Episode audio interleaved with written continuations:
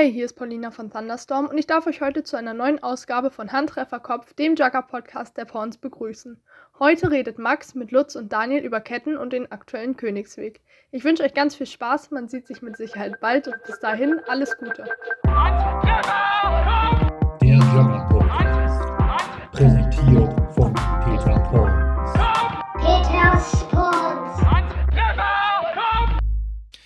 Meine Damen und Herren, ich begrüße Sie zu einer neuen Ausgabe von Handtreffer Kopf. Heute als Begleitpodcast zu dem aktuell veröffentlichten Königsweg über Kettenspiel. Mit mir im Podcast begrüße ich nun meine Kettenspieler aus dem Team Daniel und Lutz. Hallo ihr beiden. Gut Schwung. Hallo Max.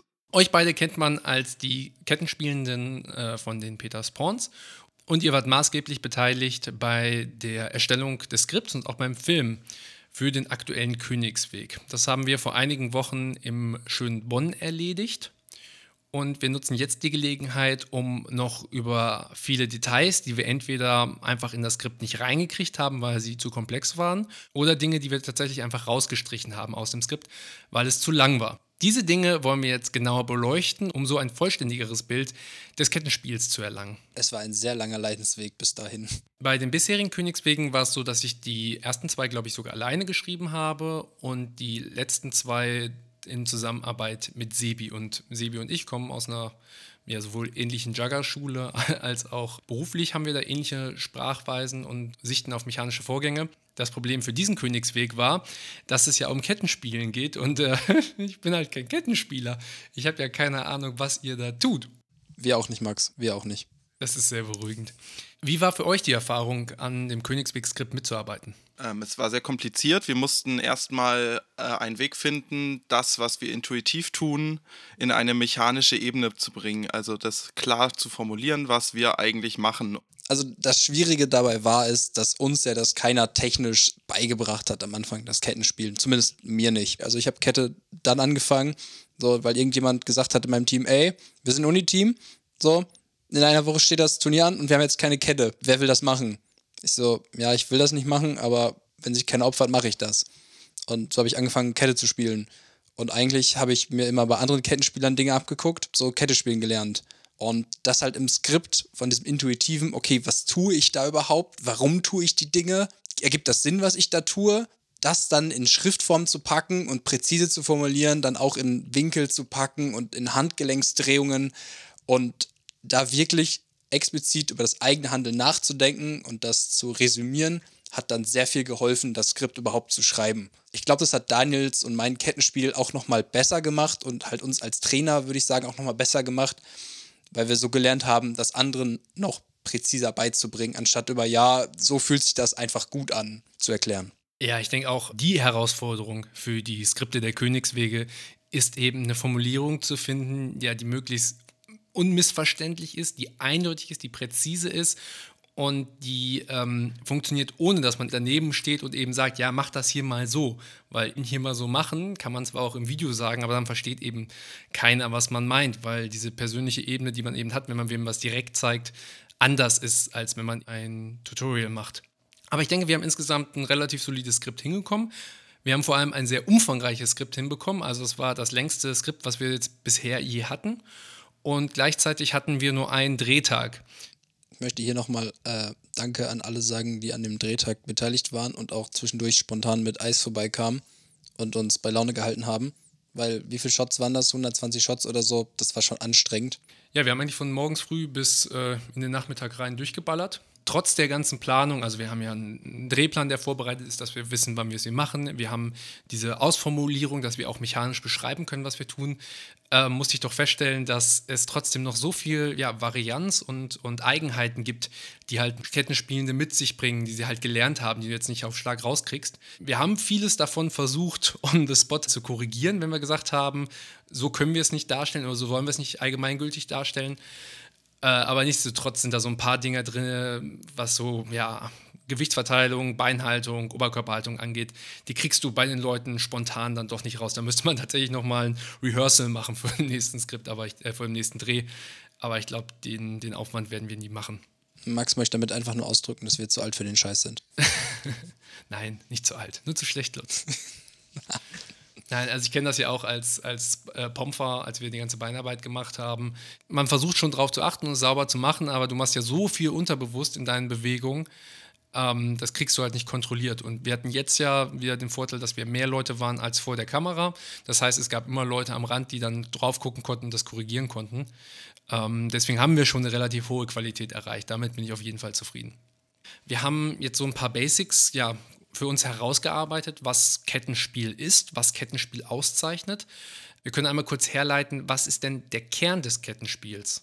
Okay, ähm, die essentiellen Dinge beim Kettenspielen sind vor allem äh, Haltung, Schwingen und das Aufnehmen, auf die wir ein besonderes Augenmerk gelegt haben. Und äh, wie man vielleicht im Video sieht, ähm, sind sowas wie Mindset für die Kette oder das Raumspiel, was natürlich auch essentielle Dinge für das Spiel sind, haben es erstmal gar nicht ins Video reingeschafft, weil dafür einfach überhaupt nicht die Zeit war und das uns komplett den Rahmen gesprengt hätte. Und das vielleicht in Zukunft nochmal in einem zweiten oder dritten Video nachgeliefert wird, äh, weil das an sich schon super komplexe Themen sind, ähm, die eigentlich fast alleine behandelt werden müssten. Und auch da haben wir schon relativ viel gekürzt. Also recht prominent haben wir den Rückhandschwung zum Beispiel rausgenommen. Ähm, und es gibt zum Beispiel auch bestimmte Bewegungsmuster, die wir bei anderen Kettenspielen oder auch schon bei euch bemerkt haben, wo wir einfach sagen mussten, ja, das sind einfach keine Basics, die wir jetzt allgemein vermitteln können, weil wenn wir uns damit beschäftigen, wann das geht, sind wir entweder im sehr speziellen Fall oder wir müssen noch so viele weitere Dinge ähm, ansprechen und beschreiben, dass wir da auch kein Ende finden. Alleine, um dann mal darauf zu kommen, haben wir natürlich auch sehr viele Videoanalysen von anderen Ketten gemacht und eigentlich hat da jeder einen sehr individuellen Spielstil und äh, von denen haben wir noch sehr viel Input fürs Skript bekommen, so wie zum Beispiel den Rückhandschwung äh, nicht rauszukürzen. Genau. Was die Basic für uns sind, könnt ihr euch, wie gesagt, in dem Video anschauen. Jetzt lasst uns mal darüber, jetzt lasst uns darüber reden, was nicht in dem Video ist. Fangen wir doch direkt mit dem Rückhandschwung an. Warum haben wir den denn überhaupt rausgenommen? ja, der Rückhandschwung ist halt eine valide Option, die man durchaus benutzen kann, aber ist ein äh, eigener Spielstil, der eine, die eine hohe körperliche Belastung hat. Und für unseren Spielstil hat er grundsätzlich eine eingeschränkte Funktion in der Linie, da er uns Querbedrohung nimmt und die Raumbedrohung einschränkt. Was du schon sagst, es ist eben ein eigener Spielstil. Er fokussiert sich auf Einzelduelle und man muss halt viel erstmal in dieser Technik arbeiten, um sie vernünftig zu beherrschen. Dann hat sie Vorteile im Einzel in bestimmten Duellsituationen. Aber das alles dann nochmal herzuleiten, wenn wir uns sowieso schon abmühen, die Grundlagen zu erklären, dann hat man andere Beinarbeit, man hat auch eine leicht andere Haltung. Man muss dementsprechend auch das Aufnahmeverhalten anpassen oder sogar variieren. Angriffe haben ein komplett anderes Muster. Das sind alles Dinge, die wir, die wir uns damit entledigt haben. Nichtsdestotrotz, der Rückhandschwung hat natürlich seinen Einsatz. Bloß, ähm, wenn es darum geht, ihn zu erlernen, braucht man da vielleicht nicht unbedingt an dieser Stelle schon den Königsweg, konzentriert sich erstmal auf den Voranschwung und anschließend fügt man den Rückhandschwung dem eigenen Repertoire hinzu. Genau. Die Idee war ja hinter dem Königsweg, okay, was bringe ich jemandem bei, halt gerade das Kettenspiel anfängt. Da dann halt direkt Vor- und Rückhandschwung als Option mit reinzubringen, wäre für den Anfang eine sehr starke Überforderung, würde ich behaupten. Äh, du liest da nicht falsch, aber an dieser Stelle mal ganz liebe Grüße an Felix von den Monks. Ein weiteres Thema, was wir relativ eingedampft haben im Königsweg, ähm, ist die Varianz in der Auslage. Wir haben nur die parallele Auslage, also im Beispiel rechter Fuß vorne mit der rechten Hand schwingen oder linker Fuß vorne und mit der linken Hand schwingen. Die andere Auslage dazu wäre Cross, das heißt zum Beispiel rechts vorne links schwingen oder andersrum. Da haben wir schon teamintern relativ starke Meinung. Jede Person, die Kette zum Beispiel lernen will, sage ich dann erstmal, spiel erstmal parallel, guck, ob das für dich passt, damit ersparst du ja schon mal viel Ärger. Es gibt natürlich Spieler und Spielerinnen, die spielen halt bevorzugt Cross und es funktioniert auch in der Weise. Und genauso gibt es Spieler, die wechseln zwischen den Auslagen, je nachdem, äh, was die Situation erfordert. Wie ist das bei euch? Ich glaube, insbesondere Daniel, du hast da ja einen äh, etwas längeren Leidensweg. Ähm, ja, also ich habe Kette gelernt äh, im Cross, also Rechtshand schwingen und mit linker Auslage und ähm, habe mir das auch sehr antrainiert gehabt und gerade durch den vermehrten Kontakt mit dir, Max und dir, Lutz, bin ich dann dazu gekommen, das so ein bisschen umzustellen. Bin jetzt aber eher in so einer Hybridform drin, wo ich beides nutze. Oft versuche ich die parallele Auslage zu nutzen, gerade in der Linie, wenn ich nicht zu weite Schüsse raussetze und lieber die Kette schnell wieder aufgeladen habe und stabil und sicher stehen möchte ist das bevorzugt. Aber wenn ich zum Beispiel einen Querschuss nach links setzen möchte, dann mache ich oft einen Ausfall mit dem linken Bein nach vorne, um mehr Reichweite zu generieren. Was man häufig sieht bei Leuten, die eben Cross spielen, dass sie den Ausfall dann nicht mit ihrem Bein machen, das führt, sondern quasi einen kompletten Schritt und dann, wenn sie mit der Auslage eigentlich links vorne stehen, im Ausfall rechts vorne landen. Also eigentlich wieder in der Parallelauslage sind, äh, wenn es eben darum geht, große Reichweiten zu überbrücken. Das funktioniert natürlich genauso äquivalent aus einer Parallelauslage heraus. Ein weiteres Thema ist auch die Verdrehung, ja, insbesondere in der Hüfte beim ähm, Querschießen. Wenn man die Möglichkeit hat, im Querschuss vielleicht auch noch einen Ausfall zu setzen und sowieso den Körper zu drehen, ist man recht flexibel. In dem Moment, wo man aber statisch steht und ähm, ja, aus dem Stand heraus den Querschuss setzen will, ist es oft schwierig, entgegen der Crossauslage diesen Querschuss zu setzen. Allerdings ermöglicht das zum Beispiel wieder leichter Angriffe, wenn ich jetzt rechts schwinge, nach rechts, als wenn ich mit dem rechten Bein vorne stehe. Ja, je nach Situation gibt es unterschiedliche Anwendungen.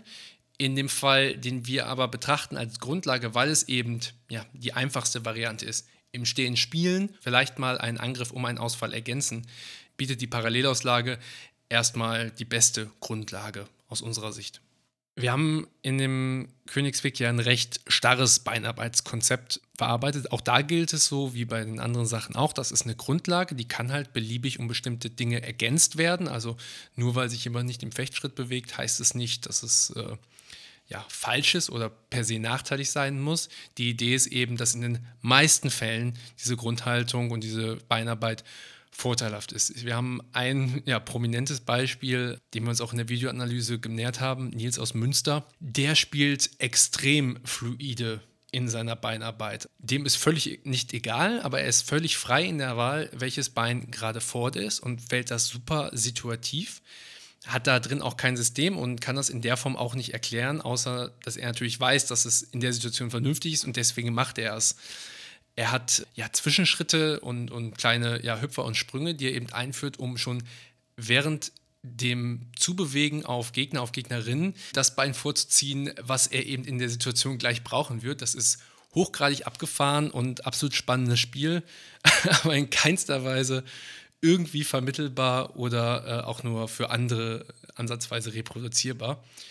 Aber wenn euch das mal interessiert, kann ich empfehlen, da mal einen Blick drauf zu werfen, was Nils mit seinen Beinen macht, insbesondere noch bevor er im Duell ist. Oder Steffen von den Sonys zum Beispiel, der ein super fluides Kettenspiel hat und einfach super dynamisches Spiel und aus dem super viel aus der Bewegung macht und aus der Bewegung schießt und von außen betrachtet sieht das einfach richtig cool immer aus. Und äh, auch da würde ich einfach mal so behaupten, dass es schwer reproduzierbar ist und schwer in ein Video zu packen ist diese Spielweise zu erklären. Lass uns mal ein wenig die mechanische Ebene verlassen und uns Kettenspiel ja, im Großen und Ganzen ansehen. Ich bin inzwischen der Meinung, dass wenn eine Kette quasi ja, ihre Basics komplett ausspielt und keine Fehler macht, ist es nahezu unmöglich, ein Duell gegen sie zu gewinnen. Ich bin immer darauf angewiesen, dass die Kette nachlässig wird, dass sie mir einen schlechten Schuss oder einen schlechten Angriff gibt oder dass eben durch irgendwelche andere Ereignisse auf dem Feld ich eine Chance habe, da ranzukommen. Gleichzeitig, denke ich, sind Kettenspielende in Liniensituationen immer besonders unter Druck im Vergleich zu den anderen Pomfer und Pomferinnen, eben weil sie diese kritische Position innehaben und klar ist, wenn die Kette ja nicht nur nicht trifft, sondern wenn sie selbst getroffen wird, wahrscheinlich die Linie auch direkt fällt. Aber das ist ja nur meine Fernwahrnehmung. Ihr seid ja Ketten. Wie fühlt sich das für euch an? Grüße gehen raus an alle meine Kettenspieler. Wenn man als Kette abgeschlagen wird, ist direkt so, oh mein Gott, was ist da passiert? Der hat ja krass verkackt, so darf nicht passieren. Und als Pomfer, naja, wenn man abgeschlagen wird, dann wird man ab abgeschlagen. Passiert halt, ist halt so, hat man halt schlecht gewürfelt, ne? Oder Daniel, was, was kannst du uns dazu berichten? Ich sehe das ähnlich wie ihr. Also als Kettenspieler steht man halt unter diesem enormen Druck, ja, sein Bestes abzurufen in der Linie. Allein dieser Druck führt manchmal dazu, dass man es schon nicht tut und dann dem Gegner die Möglichkeiten gibt, äh, die Max gerade angesprochen hat, um die Kette zu schlagen. Und du hast als Kette ja auch immer eine sehr geteilte Aufmerksamkeit, nicht nur auf deine Position und deinen Gegner, sondern vielleicht auch auf den Nebenmann oder den Mann da noch daneben. Also du spielst ja ein bisschen ein anderes Spiel als ein Nahpompfer, in dem du halt viel über die Raumkontrolle spielst und die Räume zumachst und so weiter. Da läuft viel mehr im Kopf ab, ist oft mein Gefühl als bei Pomfern. Gerade wenn ich mich mit anderen Leuten unterhalte, habe ich das schon öfter erlebt, dass äh, sich Leute wundern, was ich mir während dem Spiel für den Kopf mache. Wenn die Pomfer und Pomferinnen einen den Raum ermöglichen, dass eben alle anderen Situationen geklärt sind, dass man dann mal auch in der Linie ruhig sein Einzel machen kann, ist ja auch was Schönes und ist natürlich auch der Wunsch. Umso ärgerlicher ist es, wenn man da einen Fehler macht, ja, wegen irgendwelcher Nichtigkeiten getroffen wird. Und zumindest aus der Videoanalyse bemerke ich immer wieder, dass es genau immer diese Nichtigkeiten sind. Mal nachlässig aufnehmen, aufnehmen und dabei in Position bleiben, wo man einfach auch ohne Mühe den Rückraum hätte nehmen können ähm, Schüsse zu machen, die man nicht machen muss äh, in falschen Drucksituationen. Generell sieht man, ähm, da hast du ja, glaube ich, auch starke Meinung zu, Lutz, ziemlich viele Schüsse und ziemlich wenig Schwünge. Beziehungsweise man sieht nicht so oft, wie man es eigentlich erwarten würde, dass die Angriffstechnik an die jeweilige Situation angepasst ist. Von Peter zum Beispiel habe ich sehr stark gelernt, immer auf möglicher maximaler Reichweite zu schießen, ähm, was auch gar echt nicht einfach ist was dann natürlich aber den Vorteil bietet, dass man einfach deutlich weniger Wicklungsgefahr hat. Und ähm, wenn man es beherrscht, das eigene Spiel auf die jeweilige Situation oder halt geschweige auf den jeweiligen Spieler anzupassen, ist das schon ein sehr, sehr hohes Level. Immer gucken, okay, wie ist der Spieler positioniert? Steht er hinter einem Pin? Äh, aus welchem Winkel kommt er auf mich? Ähm, was für eine Pompe spielt er? Blockt er eher weit? Blockt er außen? Zuckt er schon, wenn ich nur mein Bein einmal hochsetze? Und da kann man halt auch super mit den Timings der jeweiligen POMFerinnen arbeiten. Das gilt es natürlich auch alles zu beachten. Da kann man mit den Basics viel arbeiten, aber die Basics auch noch super, super weit anpassen und dann halt immer Schwung, Schuss variieren, die Höhe des Schwungs, äh, dann die, die räumliche Distanz und so weiter. Und dann halt selber die eigene Körperdynamik nutzen und den Spieler in, in dahin zu zwingen, dass er seinen Block früher rausstellt oder halt sich reinwirft, was man dann sehr, sehr gut vorhersehen kann und für sich nutzen kann. Ich sage ja immer, dass man Kette mit seinen Gegnerinnen spielt und quasi die Reaktionen der Gegner mit einbaut.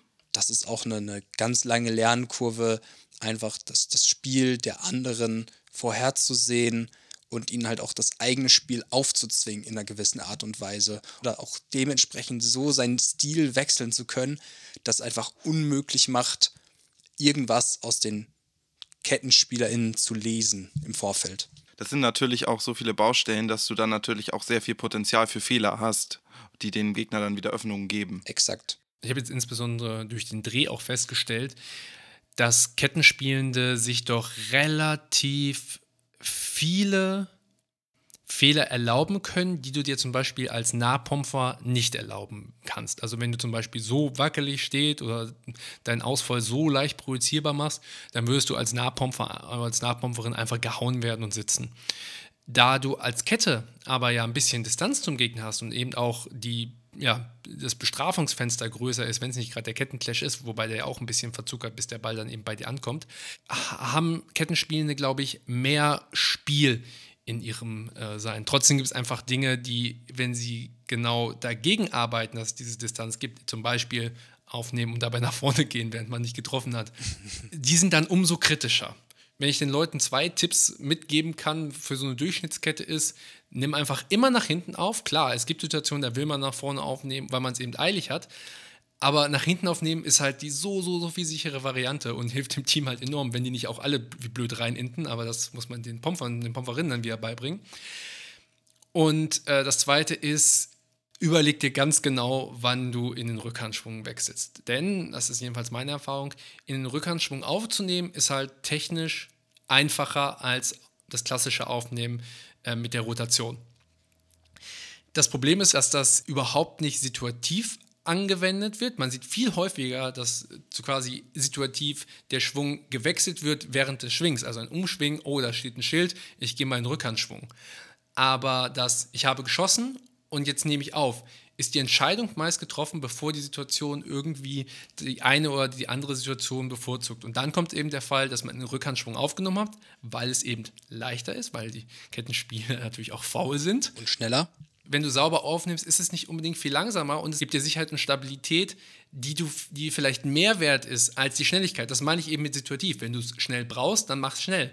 Aber wenn das Thema ist von, ich muss aufnehmen und ich muss in den nächsten zwei Steinen nochmal mit irgendwem eine Überzahl spielen, dann ist die Schwungrichtung halt egal. Und stattdessen halt den Rückhandschwung zu haben, der potenziell mehr Kopftreffer verursacht, ist dann eben nachteilig und eventuell die falsche Wahl. Ich weiß nicht, ob man das einbaut, aber das siehst du bei mir manchmal, dass ich, äh, weil der Ball in einer gewissen Art und Weise zurückkommt, das in den Rückhandschwung aufnehme und dann aber sofort wechsle. Das ist, wenn der Ball rechts, rechts an dir vorbeifliegt quasi. Also wenn der rechts in den Schwung geht.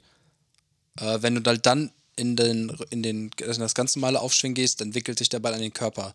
Aber wenn du da halt einfach in Rückhandschwung gehst, kannst du die Bewegung des Balls quasi einfach nutzen und den rumziehen, bist direkt im Schwung und genau, dann kann man halt, da sollte man das Umschwingen machen.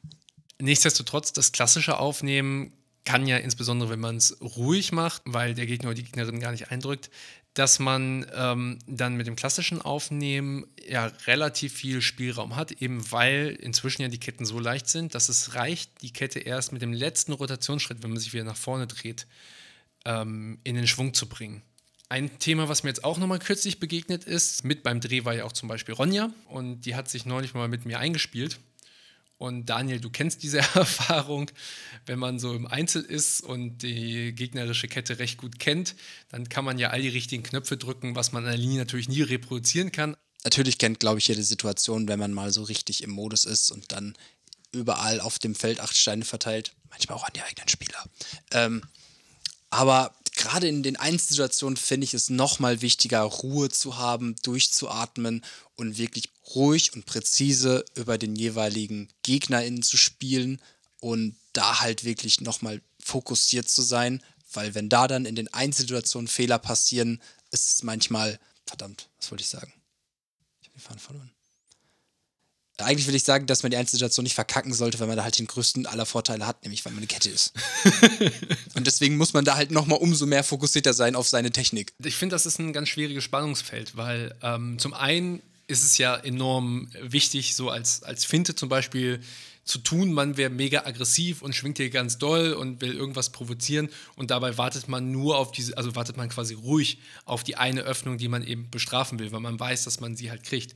Oder andersrum, man ist zum Beispiel als Antikette, versucht man ganz ruhig zu sein und sich nicht anmerken zu lassen, während alles im Kopf halt schreit, so spring, spring, spring. Also man, man will immer quasi im Duell eigentlich das vermitteln, was man jetzt gerade nicht ist. Und gleichzeitig ist natürlich so, das, was der Körper vorgibt, also so wie ich mich bewege, so wie ich gebe, das nimmt auch wieder Einfluss auf mein Hirn. Das sind ja nicht zwei getrennte Dinge so. Die laufen immer Hand in Hand. Und wenn ich mich eben aggressiv verhalte, dann werden meine Spielgedanken auch eben aggressiver. Und da reinzugehen und zu sagen, nein, ich, ich, ich schauspielere hier, ich tue etwas, was ich nicht als, als Spielweise habe, sondern ich habe eine andere Spielweise, die darunter liegt. Das ist, glaube ich, auch enorm schwer. Ja, also gerade als Kette mit dem aggressiven Spiel auch wenn man innerlich sehr ruhig sein muss, um halt wirklich präzise zu treffen, präzise aufzunehmen und zu lesen, was der Gegner macht, weil wenn man da halt einmal zu viel blinzelt, springt er nach vorne und schlägt dann ab. Es ist, man arbeitet ja viel darüber, dass der Gegner zum Beispiel Schrittfehler macht. Also man drückt den Gegner mit seinem aggressiven Schwingen nach hinten. Er macht einen halben Schritt anstatt einen ganzen Schritt nach hinten und schon ist man auf einer sehr, sehr guten Distanz für einen Schuss oder für einen, für einen guten Schwung dran, den man dann halt sicher setzen kann. Ne? Und da dann halt aber nicht überaggressiv zu spielen und dann selber in Schrittfehler zu kommen, wo man dann auf eine Reichweite an den Gegner rankommt, dass der halt einen dann über einen Sprung holen kann, ist dann quasi die, die, die hohe Kunst, ne? dass man über die eigene Mensur super Bescheid weiß und super spielen kann. Dabei ist auch wichtig, ähm, dass man, wenn man in einer Liniensituation ist, dann hast du halt ganz viel diesen ähm, weiten Fokus auf mehrere Positionen. Dann ist wichtig, wenn du in eine Einzelsituation kommst, dass du diesen weiten Fokus quasi scharf stellst auf die eine Person, die jetzt vor dir steht. Da kannst du dann finden, da kannst du über deine Reichweite arbeiten. Halt, du darfst halt nur nicht zu sehr in den Tri Vortrieb kommen und äh, ja, zu nah in deinen Gegner reinkommen. Ketten gehen ja sowieso gerne näher ran, denn je näher man rangeht, desto leichter kann man ja auch treffen. Und da sind wir wieder genau in diesem Spannungsfeld des Handlungsdruck. Ketten sollen eben schnell treffen und deswegen gehen sie halt näher ran, als sie müssten. Und dann passiert es eben, dass man gewickelt wird oder dass es tatsächlich ähm, der Antikette gelingt, einen zu bestrafen. Habt ihr äh, Methoden, um eben nicht in den Tunnelblick zu geraten? Was mir da enorm hilft, sind äh, Ansagen von draußen. Also wenn ich zum Beispiel Lutz habe, der mir dann sagt, hey, ist alles safe, du musst jetzt nicht sofort räumen, du kannst dir die Zeit nehmen, deinen Gegner sauber runterzuspielen. Das hilft enorm. Einfach Ansagen von außen ist für Ketten enorm wichtig. Genau, dass man von außen auch dann mal mitgeteilt kriegt, wo man hinlaufen soll, wer wann kommt, dass der Rücken frei ist, also dass man nicht dann in drei Stellen auf einmal irgendeinen Rücken sitzen hat, der dann direkt in den reinspringt oder so. Oder was mir auch hilft, einfach mal, wenn man steht und sich das Spielfeld anguckt, einfach mal tief durchatmen und den Eindruck quasi einnimmt und halt nicht komplett mit übelst schwerem Herzschlag über das Spielfeld rennt und von einem Duell zum anderen. Ähm, kennt Max, glaube ich, auch ganz gut von mir, dass ich das gerne mal tue. Ähm, sondern einfach mal kurz stehen bleibt, einmal durchatmet und sich genau dann in dem einen Stein überlegt, okay, ergibt es gerade Sinn, was ich tun will. Und das Ganze kurz zu entschleunigen. Es ist ja auch relativ typisch, dass Kettenspielende schnell zum wichtigsten Spieler, zur wichtigsten Spielerin des jeweiligen Teams werden, weil eben die Kette so eine große Bedeutung hat und mit dem Reichweitenvorteil auch einfach sehr schnell duellstark wird und eben eine Kette früh, also mit weniger Training als eine Nahpompe, ein Duell ähm, erlangen kann oder gewinnen kann, als es ja eine Nahpompe auf dem gleichen Niveau tut. Weswegen viele Ketten in so eine Kategorie fallen, dass sie eben viel für das ganze Team regeln. Ja, man, man ist ja immer eigentlich der handelnde Punkt an der Linie. Also es ist ja in den meisten Fällen wird ja eine Linie durch die Kette aufgelöst oder wird eine Linie gegen oder für eine Kette aufgestellt. Jetzt lass uns noch kurz gegen Ende über ein paar weitere typische Fehler reden. Wir hatten einen ganzen Abschnitt typische Fehler im Originalskript, den mussten wir dann auch rausnehmen. Meiner Kette oder Nachwuchsketten sage ich immer, ey, lernt erst das Aufnehmen. Das Schießen kommt mit der Zeit, das Präzise, da kriegt man ein Gefühl für, das geht. Aber immer und immer und immer und immer und immer wieder aufnehmen, technisch sauber aufnehmen, erst langsam anfangen und dann schneller werden, wenn das sitzt. Aber je öfter und je besser man das Aufnehmen übt, desto schneller wird man halt auch darin. Und wenn man dann halt mal einen Schuss nicht präzise setzt und der daneben geht, kann man easy wieder aufnehmen, bevor der Gegner überhaupt an einem Rand ist.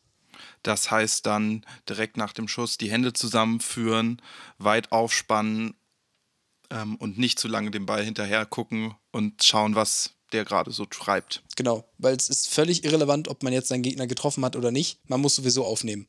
Und ob man jetzt sieht, dass der sitzt oder nicht, ist egal. Schnell aufnehmen und dann sieht man, okay, wenn er dann in mich hineinspringt oder in mich hinein will, kann ich den Schuss wieder direkt setzen.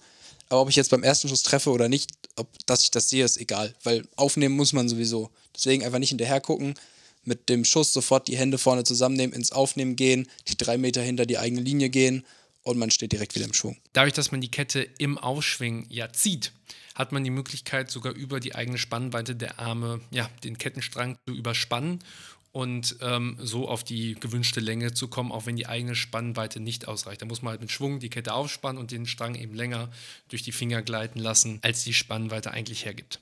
Ja, also ich denke, fühlt euch motiviert, mal Kette zu spielen. Das ist eine, definitiv eine interessante Pumpe. Wenn man sich erstmal an die Grundlagen gewöhnt hat, solide aufnehmen kann, Kontrolle über seinen Schwung hat, das ganze Thema von, von Treffen und ähm, Ausspielen der GegnerInnen das kommt schon letzten Endes von alleine, weil meistens, ich kenne es ja auch, stellt man sie als Antikette gar nicht so gut an. Es ist immer am Anfang schwer. Ich habe auch für mich so ein bisschen das Linksschwungspiel etabliert und dann habe ich auch mich wieder wie so ein Anfänger gefühlt und es hat sich einfach alles scheiße angefühlt, bis man dann irgendwann an den Punkt gekommen ist. So, man kriegt dann wieder ein Gefühl für den Schwung und für den Ball, wo befindet sich der Ball und irgendwann kommt dann so eine ganz, ganz steile Lernkurve auf einmal, weil man halt einfach so ein Gefühl für das Spiel kriegt wenn man es halt vorher alles auch wirklich immer schön und strikt übt. Ich hoffe, ihr liebe Zuhörende habt inzwischen auch ein Gefühl dafür bekommen, ja, was es so bedeutet, Kette zu spielen, eine Kette zu sein und eben eine Kette zu beherrschen und dass dieser Podcast und natürlich auch der begleitende Königsweg euch da zusätzliche Eindrücke geben konnten und ihr so vielleicht ja nochmal euer Kettenspiel verbessern könnt oder vielleicht sogar das als Motivation nimmt, mal einzusteigen. Jetzt am Ende möchte ich noch einmal den Leuten danken, die uns geholfen haben ähm, beim Videodreh. An erster Stelle natürlich Nikolai, der wieder eine großartige Kameraarbeit mit uns gemacht hat. Ansonsten noch den Leuten, die vor der Kamera waren. Helene, Ronja, Sebi waren noch mit dabei. Auch Mario war mit dabei. Mario war mit dabei. Auch für die Unterstützung danke an Martin und natürlich an David, der uns das Eis gebracht hat. Und all die lieben Leute, die uns Feedback gegeben haben. Ach, mir ist noch eine Motivation eingefallen. Ja, hau raus, komm. Und nochmal als Motivation für neue Kettenspielende oder auch bereits etablierte Kettenspieler. Trickshots sind einfach cool und sie zu lernen macht wahnsinnig Spaß und sie in Einzelduellen anzuwenden, umso mehr. Wenn mein Gegner damit abtrifft, dann zählt der Treffer doppelt. Wir haben gar nicht über Trickshots geredet. Oh nein. Es gibt einfach viel zu viele gute und schöne und vor allem macht das umso mehr Spaß, in die leidenden Augen der ähm, Anti-KettenspielerInnen zu gucken, wenn dann mal der Cowboy, der Meteor, das Kamehameha, der Skorpion ähm, oder das dritte Ei trifft. Darüber könnt ihr dann äh, mit den entsprechenden Leuten gerne abends beim Grillen diskutieren. Wir kommen jetzt zu einem gemeinsamen Ende. Ich bedanke mich recht herzlich für eure Unterstützung und ich würde sagen, ballern. Bügeln. Schwingen lassen. Bis dann. Tschüss. Tschüss. Dieser Podcast wird ermöglicht durch die folgenden Unterstützerinnen des Jagger Media Kollektivs. Jagger Freiburg e.V., Sophie Klemm, Fallen Lives, Manuel Lengle, Nicole Tusche, Jonathan Blum, Linus Smith, Marius Ritter, Nils Krüger, Andreas Jessen, Jan Leere Menge, Jan Osterkamp, Jonna, Julian Stöcker, Lila Kiss, Lukas Elflein, Melonlord, Surrounds, Sarah Schulze, Timo Ragalla, Tristan,